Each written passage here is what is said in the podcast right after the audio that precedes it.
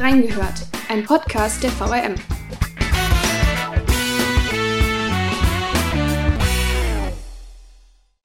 JournalistInnen sind heutzutage längst nicht mehr auf die Spalten der Tageszeitung beschränkt. Mittlerweile werden viele Geschichten nämlich auch ganz anders erzählt. Zum Beispiel in Form von bewegten Bildern und Videos. Was da alles so dazugehört und wie die BewegtbildreporterInnen der VRM arbeiten. Wir haben reingehört.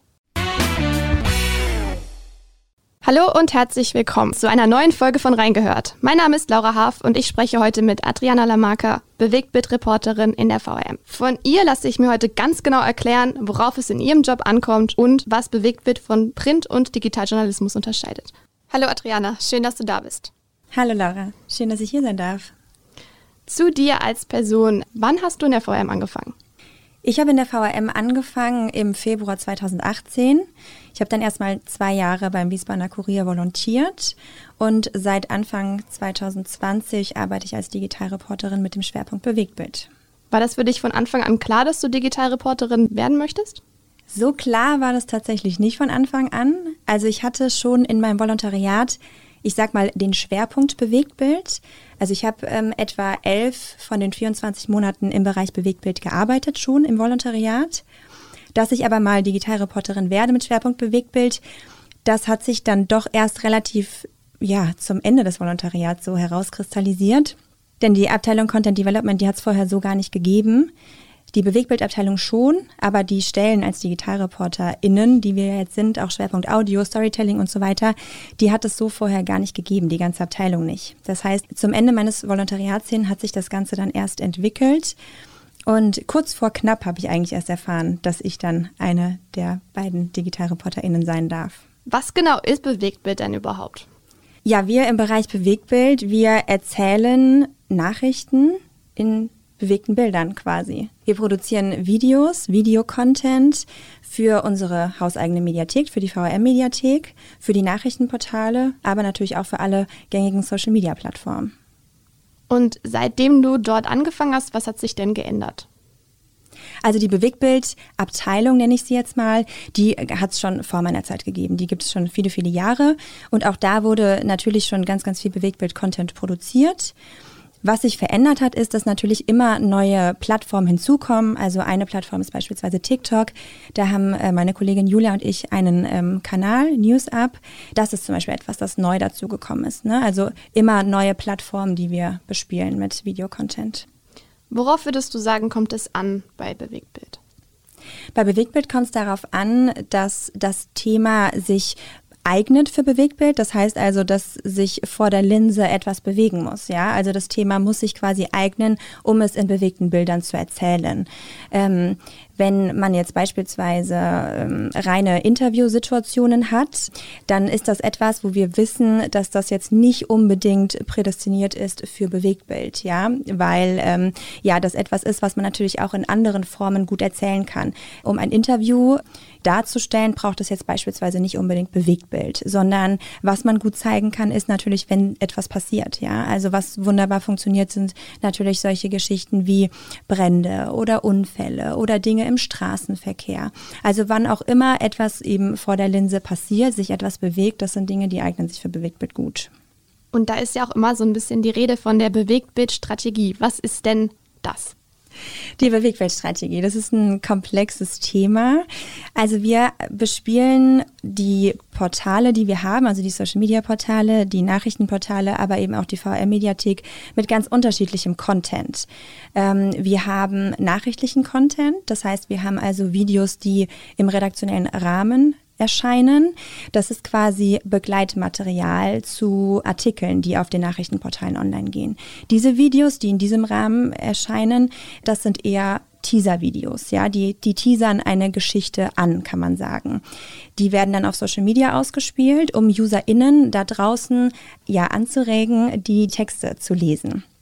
Es gibt aber auch Videoserien oder auch Videokolumnen. Das sind dann feststehende Formate, die regelmäßig wiederkehren, die dann natürlich ähm, ja ganz anders aufgezogen werden und äh, auch ganz anders funktionieren.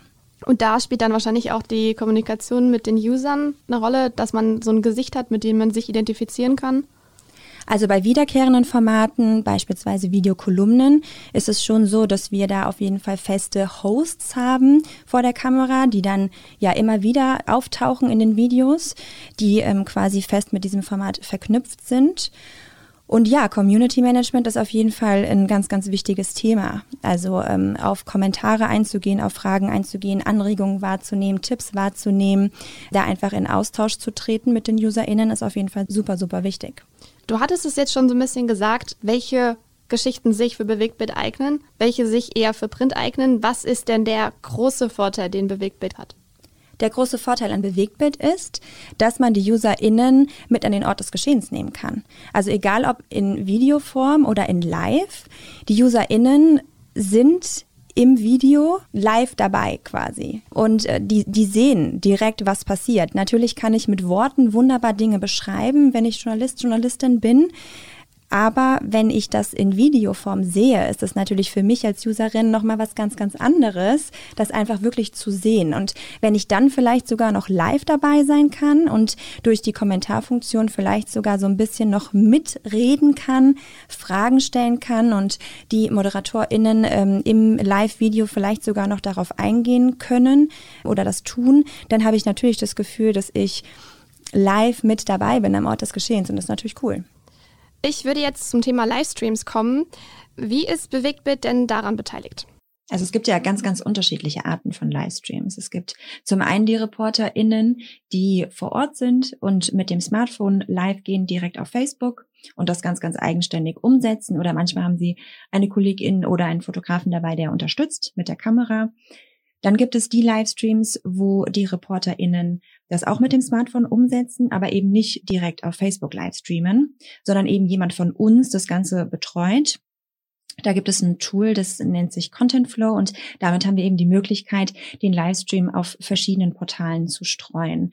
Denn wir wollen die Livestreams ja immer auch bei uns auf den Nachrichtenportalen haben und eben nicht nur ausschließlich auf Facebook, sondern vielleicht auch auf anderen Social Portalen. Und dann sind wir eben oder einer von uns ist eben dann hier vor Ort und unterstützt die KollegInnen. Und dann gibt es eben noch die ähm, großen Livestreams. Wir sagen immer die Livestreams mit dem großen Besteck. Das heißt, da ist dann die komplette Bewegtbildeinheit vor Ort da haben wir dann ja vier, teilweise fünf Kameras vor Ort.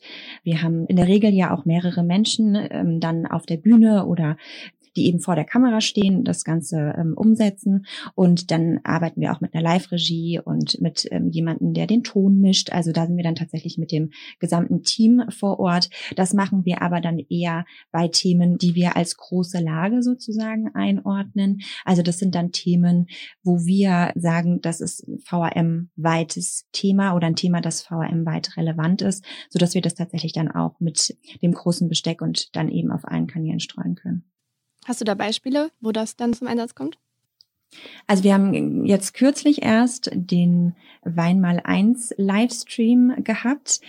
Wir haben eben diese kurze Pause zwischen dritter und vierter Staffel genutzt, um eine Live-Weinprobe zu veranstalten. Das war jetzt schon die zweite dieser Art. Vergangenen Juni haben wir das schon mal gemacht. Und ähm, ja, das ist damals sehr, sehr gut angekommen. Deswegen haben wir das jetzt kürzlich nochmal gemacht. Und da waren wir eben auch als Bewegtbildeinheit ähm, eingespannt, haben uns eben technisch gestalterisch um, um den gesamten Livestream gekümmert. Du bist so ein bisschen das Gesicht von Bewegtbild. Also Leute kennen dich aus Das Bewegt, dein äh, Format. Wer steckt denn da noch dahinter? Julia, hattest du schon erwähnt. Wer ist da noch dabei? Also das Bewegtbild-Team ist größer. Ähm, es gibt den Kollegen Simon Rau, auch Digitalreporter, Schwerpunkt Bewegtbild. Es gibt die Kollegin Julia Kleiner, die ähm, so ein bisschen den Hut aufhat, was die Social-Media-Kanäle angeht. Mit ihr gemeinsam ähm, betreibe ich zum Beispiel den TikTok-Kanal, den wir haben, News Up. Dann haben wir auch zwei Azubis, MediengestalterInnen Bild und Ton, den Linus Lankers und äh, die Pelita Brake, die gehören auch zu unserem Team. Und wir haben eine Projektmanagerin, die Kati Beck, die das Ganze organisiert, die für Kommunikation und so weiter zuständig ist. Die Formate vom Bewegtbild. Wir hatten dein Format jetzt ja schon erwähnt, das bewegt. Was genau ist das denn für ein Format und wie hast du das entwickelt? Das bewegt ist ein Gesprächsformat, das es jetzt so gute zweieinhalb Jahre gibt. Das ist ein Format, wo ich Menschen mit ganz, ganz besonderen Geschichten oder Menschen mit außergewöhnlichen Schicksalen treffe. Also das ähm, sind Menschen, die entweder ja, etwas sehr, sehr krasses, prägendes erlebt haben, die vielleicht eine Krankheit haben, die vielleicht mit Rassismus oder mit sexualisierter Gewalt in Berührung gekommen sind und die mir ihre Geschichte erzählen. Und ähm, wir haben das Konzept ähm, vor ein paar Monaten insofern weiterentwickelt, als dass es in der Vergangenheit immer ein Interview von mir mit einer betroffenen Person gegeben hat. Und mittlerweile ist es so, dass wir quasi Themenmonate setzen. Also als Beispiel im Monat März hatte ich den Themenmonat Sternkinder und dann hat es eben eine dreiteilige Reihe zu diesem Thema gegeben. Also es gab ein Interview nach wie vor mit einer Betroffenen, also einer Mutter, die ähm, im neunten Monat schwanger war und dann ihr Baby tot zur Welt gebracht hat. Dann gab es ein Interview mit einer Trauerbegleiterin beziehungsweise stillen Geburtsbegleiterin, die eben Frauen begleitet, die ihr Kind verlieren. Und dann gab es eben noch das dritte Interview mit einem Sternenkind-Fotografen, der die Plattform Dein Sternenkind gegründet hat und der eben deutschlandweit unterwegs ist und Sternkinder fotografiert. Genau, und dann gibt es eben auf den Nachrichtenportalen immer noch einen einordnenden Artikel, in den dann eben alle drei Videos eingebunden werden. Gab es da einen Moment, der dich besonders bewegt hat? Also vermutlich sehr, sehr viele, aber gab es einen, wo du sagst, das war so das Bewegendste für mich und da ist es auch dann schwierig gewesen, vielleicht vor der Kamera nicht auch selbst emotional zu werden?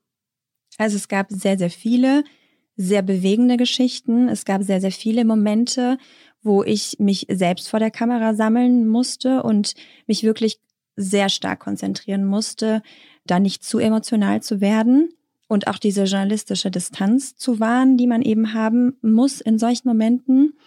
Davon gab es sehr, sehr viele, aber ich erinnere mich an zwei, ähm, bei denen es sehr extrem war. Das war zum einen ähm, eine Rassismusfolge, die ich 2020 gemacht habe, nachdem George Floyd verstorben ist, ähm, habe ich eine Doppelfolge gemacht zum Thema Rassismus und da habe ich mit Menschen hier aus unserem Umfeld gesprochen, die wirklich sehr, sehr viele schlimme Erfahrungen machen mussten. Und das hat mich sehr, sehr, sehr stark bewegt.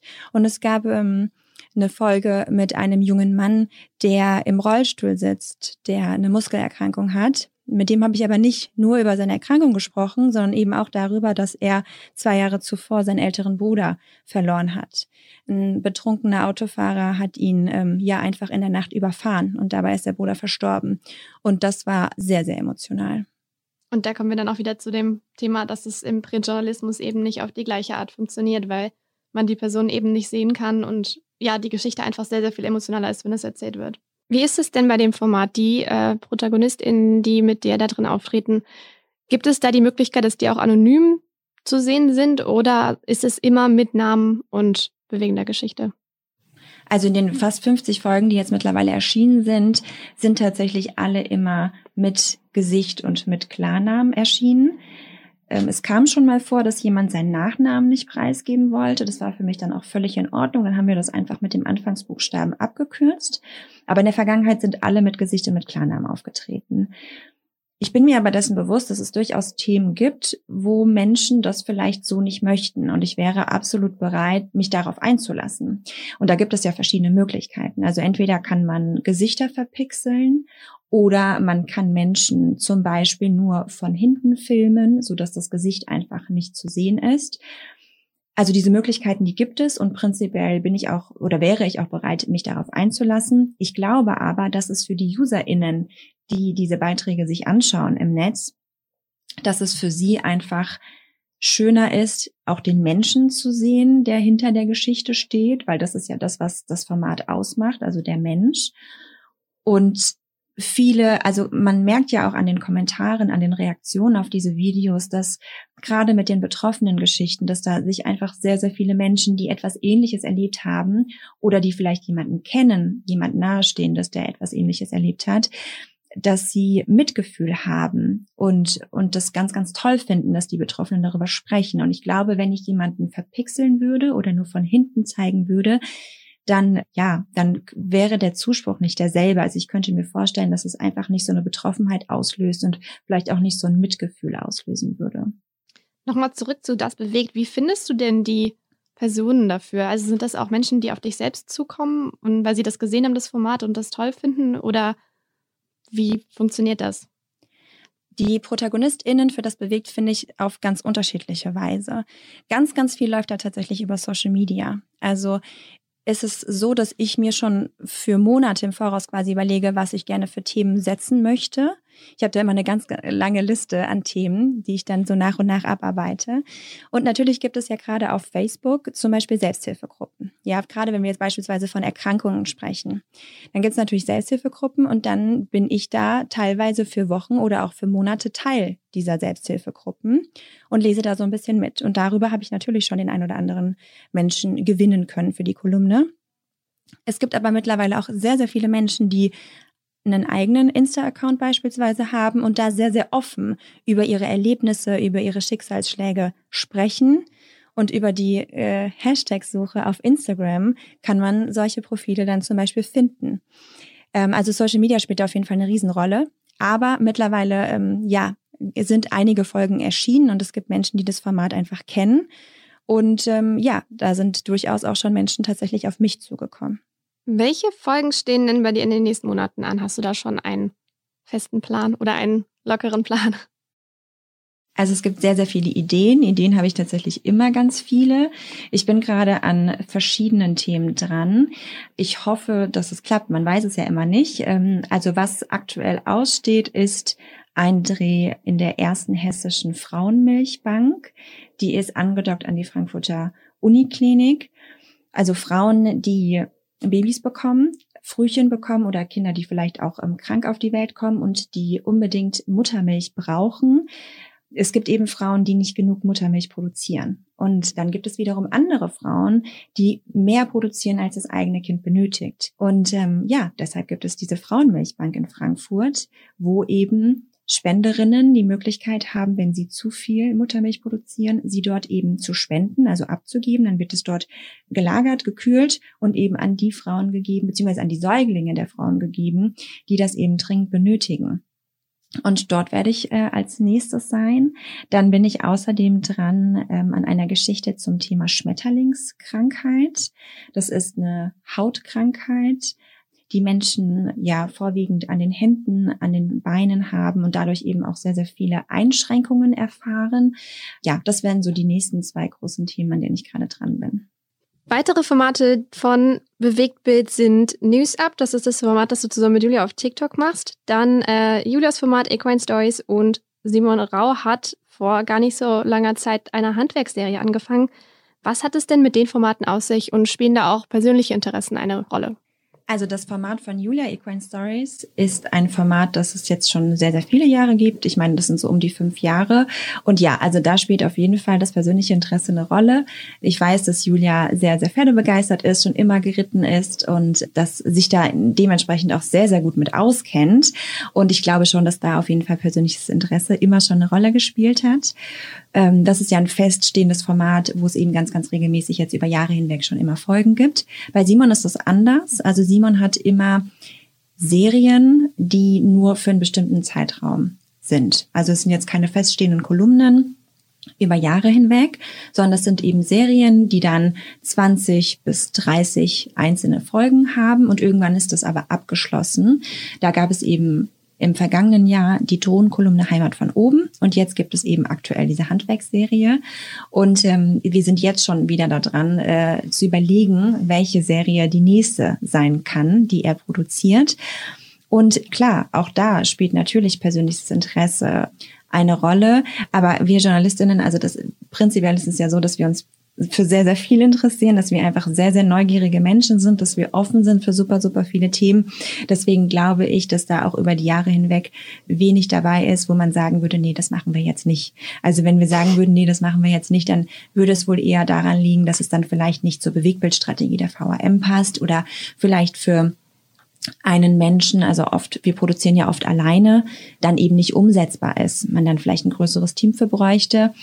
Aber prinzipiell, ähm, ja, glaube ich, sind dem Ganzen keine Grenzen gesetzt. News Up ist ähm, ein Format, das ich gemeinsam mache mit meiner Kollegin Julia. Das ist ein Nachrichtenformat. Also da geht es darum, dass wir den TikTok-Kanal wirklich täglich bespielen mit Kurzvideos in 60 Sekunden. Wir versuchen, die News des Tages aufzugreifen und die in 60 Sekunden zu erzählen. Und wir richten uns aber mit dem Format an eine ganz, ganz junge Zielgruppe. Also man weiß oder wir wissen, dass sich ja gerade auf TikTok ganz, ganz junge Menschen tummeln, so 12 bis 18, 19, 20-Jährige. Und die versuchen wir mit unseren Nachrichten zu erreichen.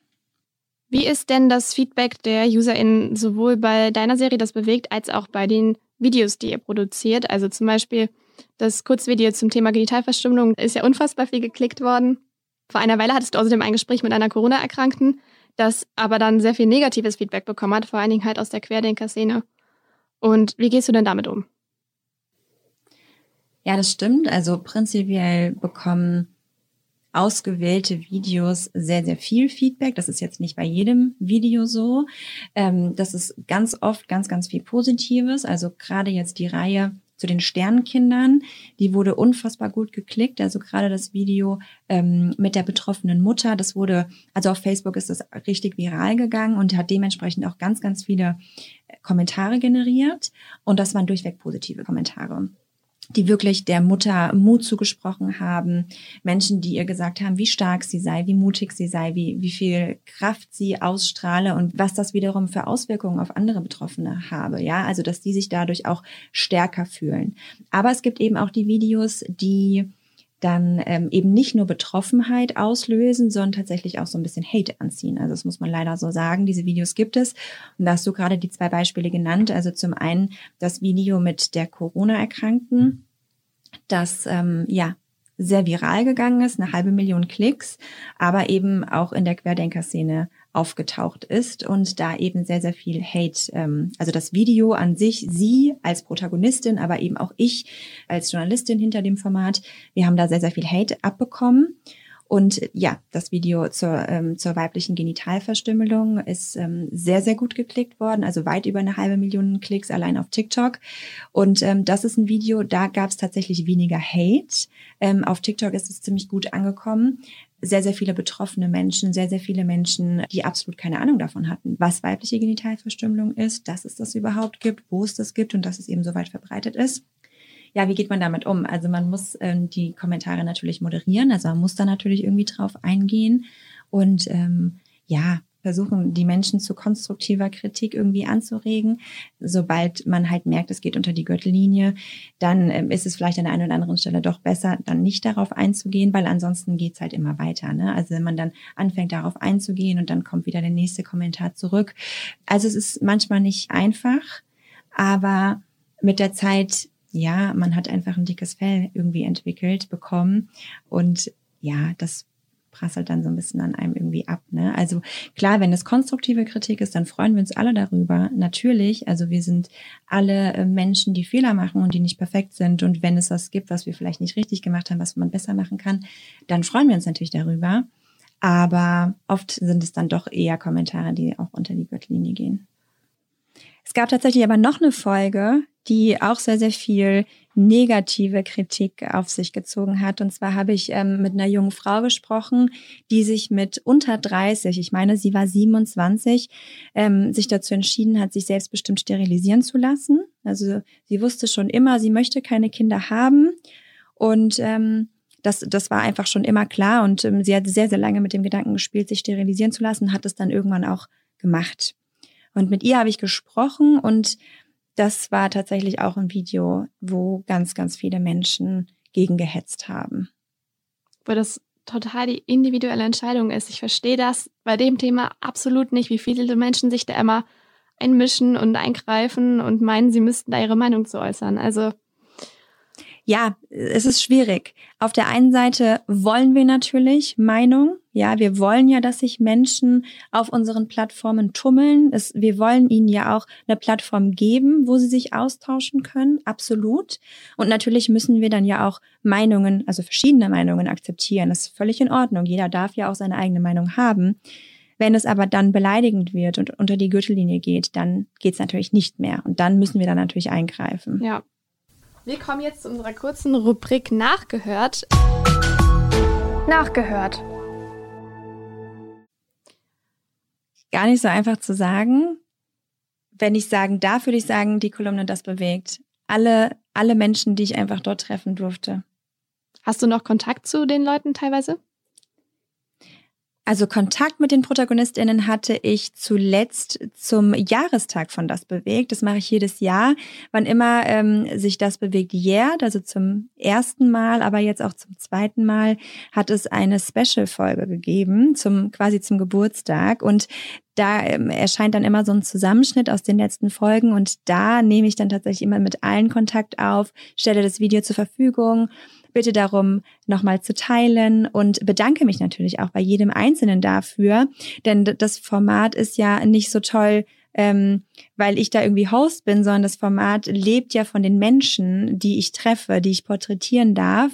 Und deswegen ist mir das auch ganz, ganz wichtig, dann an dem Jahrestag allen Menschen, die da mitgewirkt haben, auch einfach nochmal Danke zu sagen. Bist du immer noch nervös, bevor du ein Video produzierst?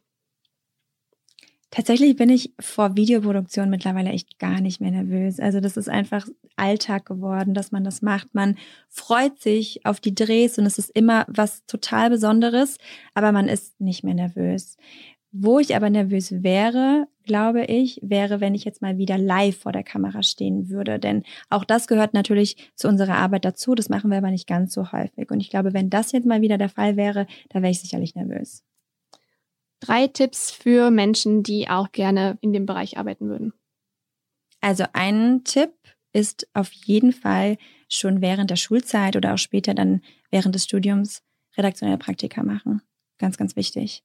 Also einfach in den Beruf schon mal reinschnuppern. Dann natürlich auf Social Media unterwegs sein. Ganz, ganz wichtig. Also jedes, jede Plattform nutzen und da einfach Videos konsumieren und schauen, wie funktioniert denn diese Plattform überhaupt. Und ähm, wenn man darüber hinaus natürlich Lust hat, auch selbst sich einfach mal so ein bisschen auszuprobieren auf den Plattformen, das muss ja jetzt nicht nachrichtlich sein, aber wenn man einfach selbst mit dem, ich meine, jeder von uns hat ja ein Smartphone, ja, also wenn man dann einfach selbst das Smartphone mal in die Hand nimmt und sagt, hier für meinen privaten TikTok-Kanal mache ich einfach mal ein bisschen was sich da einfach auszuprobieren, das kann auf jeden Fall nicht schaden. Und ist es immer noch komisch für dich, dich im Video zu sehen?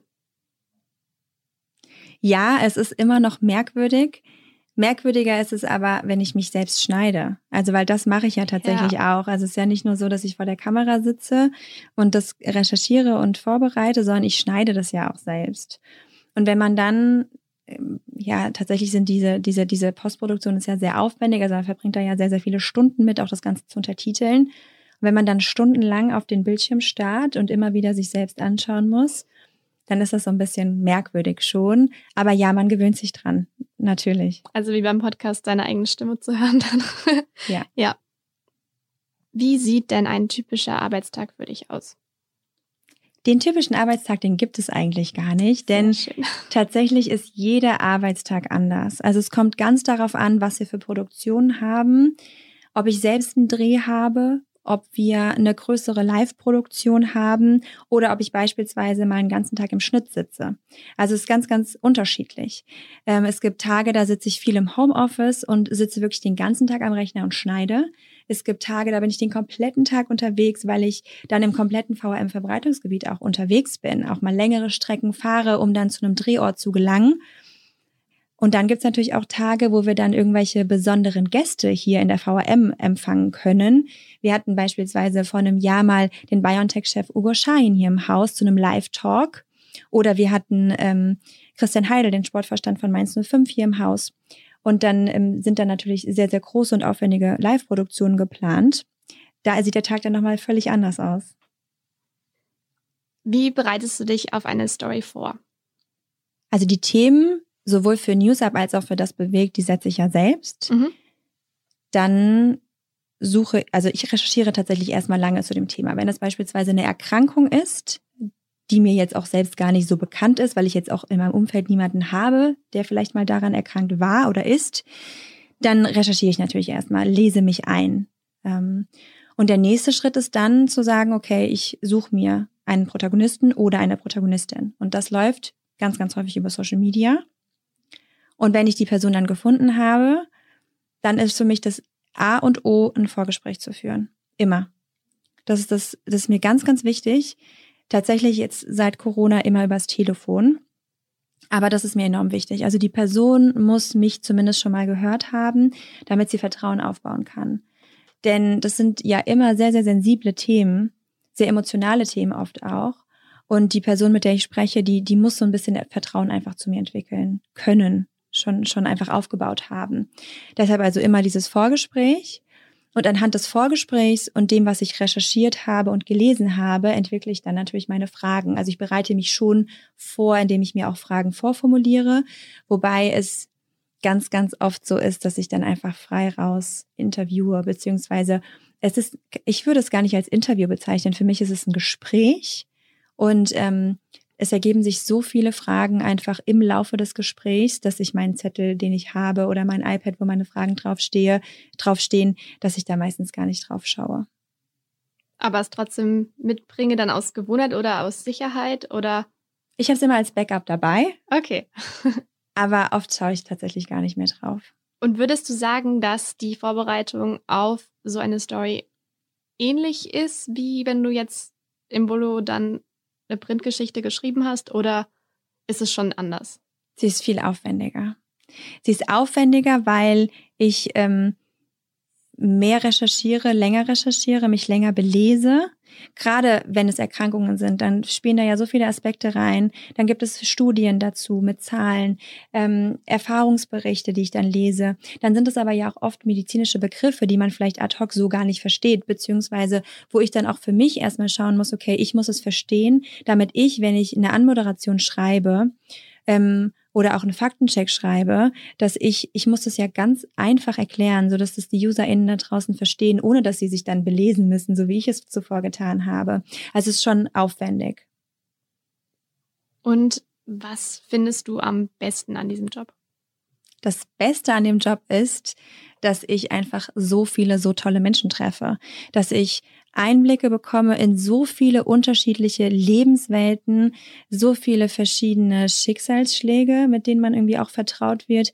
Und das Schöne ist eigentlich, dass die Menschen einem so viel anvertrauen. Geht bei so einem Dreh auch mal was schief? Also, dass dann irgendwie die Kamera nicht funktioniert oder der Handy-Akku plötzlich leer ist, auch wenn man da eigentlich mit Powerbanks dagegen steuern sollte. Wie geht man denn in so einem Moment damit um? Oder kommt das überhaupt vor? Also bislang ist nur ein einziges Mal etwas schiefgegangen, tatsächlich. Da hatte ich, glaube ich, sehr, sehr großes Glück. Eigentlich müsste ich jetzt auf Holz klopfen, damit es nicht wieder passiert. Also bei dem einen Mal war es so, dass wir, ähm, ich hatte jemanden dabei und ähm, wir hatten zwei Kameras, zwei professionelle Kameras, keine Handykameras und die eine Kamera hat einfach nicht aufgenommen. Und wir können uns bis heute nicht erklären, wieso das passiert ist. Wir sind äh, nach Südhessen gefahren, also es war jetzt auch ein kleines Stück äh, Fahrt. Und ähm, die Kamera, die zur Protagonistin gerichtet war, die hat aufgenommen und die Kamera, die auf mich gerichtet war, hat einfach nicht aufgenommen. Und ähm, ohne meine Fragen war es natürlich schwer, die Antworten zu verstehen. Das heißt, in dem Fall mussten wir tatsächlich den Dreh einfach wiederholen. Wir haben es auch leider erst gemerkt, als wir wieder zurück in der VRM waren, also nicht vor Ort. Dementsprechend mussten wir einen neuen Drehtermin vereinbaren und das Ganze einfach nochmal machen. Das ist uns aber Gott sei Dank nur ein einziges Mal passiert und seitdem checken wir wirklich auch vor Ort alles doppelt und dreifach, damit das einfach nicht wieder passiert. Ja, wie geht man damit um? Also natürlich, man muss sich bei der Protagonistin oder bei den Protagonisten natürlich entschuldigen. Ja, das ist natürlich blöd und eine unangenehme Situation, einfach weil man die Menschen ja dann einfach noch ein, ein zweites Mal ja, treffen muss. Das kostet ja immer Zeit und ähm, viele sind ja auch nicht geübt, vor der Kamera zu stehen. Das heißt, das geht dann auch, die sind dann auch ein bisschen nervös, ein bisschen aufgeregt und ähm, die sind dann oft froh, wenn sie es hinter sich gebracht haben und sind dann auch happy mit ihren Antworten und dass es im Kasten ist und so und und wenn sie dann halt die Nachricht bekommen, so jetzt müssen wir es nochmal machen, das ist natürlich nicht so schön. Ja, also es hat mir dann auch unfassbar leid getan, aber da muss man einfach professionell mit umgehen, sich entschuldigen und ähm, beim nächsten Mal Mal, ähm, man muss alles daran setzen, dass es beim nächsten Mal dann zu 100 Prozent klappt und es dann einfach nichts mehr schief geht. Und ja, dann ist das auch in Ordnung. Dann vielen Dank, Adriana, dass du dir die Zeit genommen hast. Es war ein sehr, sehr spannendes Gespräch. Vielen Dank dir. Und wenn ihr noch Fragen habt oder Anregungen und Vorschläge, dann könnt ihr die uns gerne schicken an audio.vrm.de oder bei Facebook oder Instagram unter den Posts zu der jeweiligen Folge. Wir sind nächste Woche wieder da und bis dahin eine gute Zeit. Tschüss. Tschüss.